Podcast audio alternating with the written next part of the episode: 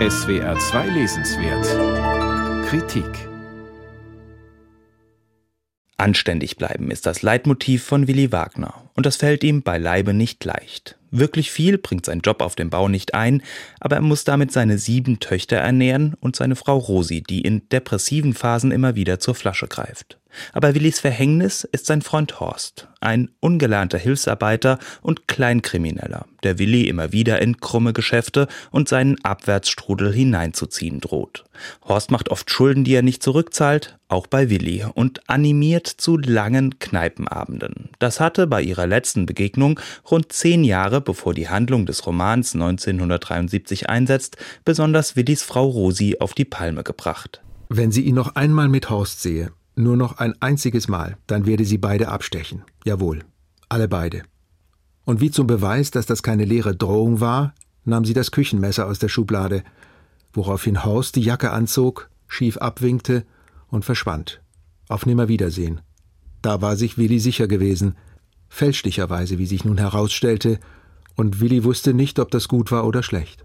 Keine zwei Seiten weiter hat Horst Willi in den ersten Diebstahl verwickelt. Beim Richtfest auf einer Baustelle lassen beide die Kasse des örtlichen Schützenvereins mitgehen. Und zwar in der Ortschaft Neumühle. Räuberdorf, Zigeunernest, Revolversiedlung, schreibt Christian Baron. Eine der vielen Stellen im Roman, an denen der Autor den reichen Schatz der mehr oder weniger urbanen Legenden aus Kaiserslautern und Umgebung aufgreift. Ah jo, ich bin halt ein lauterer Bruder, kennt man das. Außerdem hat Christian Baron, wie schon in seinem ersten Roman, auf die eigene Familiengeschichte zurückgegriffen. Nicht zufällig trägt auch Horst den Nachnamen Baron. Die Figuren Horst und Willi sind an die Großväter des Autors angelehnt. Mittlerweile ist es wirklich so, als ich den Text jetzt äh, nochmal gelesen habe, habe ich selber gar nicht mehr wirklich gewusst, was jetzt alles genauso stattgefunden haben soll und was nicht. Und das finde ich ist ein gutes Zeichen, ähm, weil das ja auch in der Literatur eigentlich egal ist. Heinz Strunk nennt sowas immer, wenn man ihn auf solche Dinge anspricht, Betriebsgeheimnis. Sollte ich mir auch mal aneignen.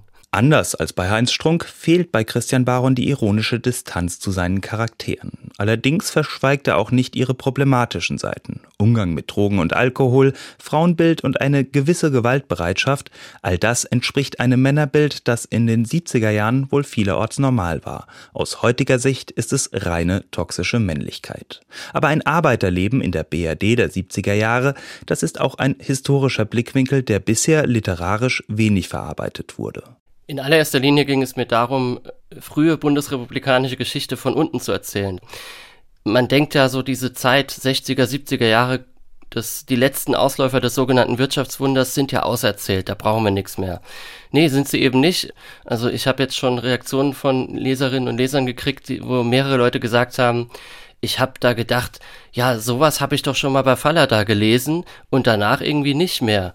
Detailversessen lässt Christian Baron die Arbeiterviertel Kaiserslauterns in den 70er Jahren auferstehen. In Gelsenkirchener barock verzierten Kneipen wird geraucht, gesoffen und in astreinem Lautrepfelsisch geschimpft über Labbeduddel oder Dappschädel. Und wer über Kaiserslautern schreibt, kommt um den Fußball nur schwer herum. Genüsslich beschreibt Baron den legendären Heimsieg des ersten FC Kaiserslautern über Bayern München von 1973 wie man sich vielleicht denken kann, hatte ich da im Lektorat manchmal ein bisschen Diskussionen äh, führen müssen. Ah, muss das jetzt so stark sein, der FCK? Ja, ja, schon.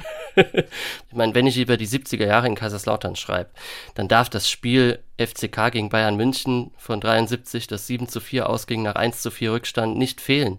Über kein sportliches Ereignis hat mir mein Opa der hier als Willi firmiert, häufiger berichtet, wie das auf dem Betzenberg genau war. Also ich weiß durch diese Erzählungen so viel über dieses Spiel auf dem Betzenberg, als wäre ich selber dabei gewesen.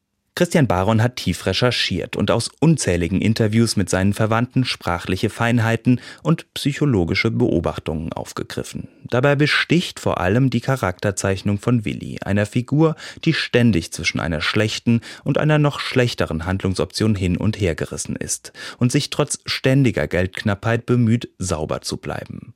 Zum Beispiel, wenn der kleinkriminelle Horst ihn mal wieder für eine krumme Tour gewinnen will, wie die Sprengung von Getränke und Zigarettenautomaten. Denk nach, Willi. Wir müssen keinen verletzen. Das ist dir doch immer so wichtig. Wir üben Gewalt gegen Sachen aus. Das wird man ja wohl noch machen dürfen. Sowas tut keinem weh. Das Kleingeld ist leicht verdient, und niemand wird uns verdächtigen. weil wir das noch nie gemacht haben und es auch nie wieder tun werden. Wir teilen brüderlich, halbe halbe. Du hast den Verstand verloren, sagte Willi. Schlag dir das aus dem Kopf oder such dir einen anderen Trottel. Ich mach keine krummen Dinger. Komm schon, alter Freund und Kupferstecher. Wen träfe es denn? Diese schwerreichen Tabak- und Getränkemagnaten? Denen tut das doch nicht weh. Mit Schön ist die Nacht liefert Christian Baron die Vorgeschichte zu seinem autofiktionalen Roman Ein Mann seiner Klasse, in dem er vom Leben seines Vaters erzählte. Er ist im Begriff, angelehnt an die eigene Familiengeschichte, ein kleines fiktionales Universum des Kaiserslauterer Arbeitermilieus zu schaffen. Und das ist, nicht nur für eingefleischte Lauterer, unbedingt lesenswert.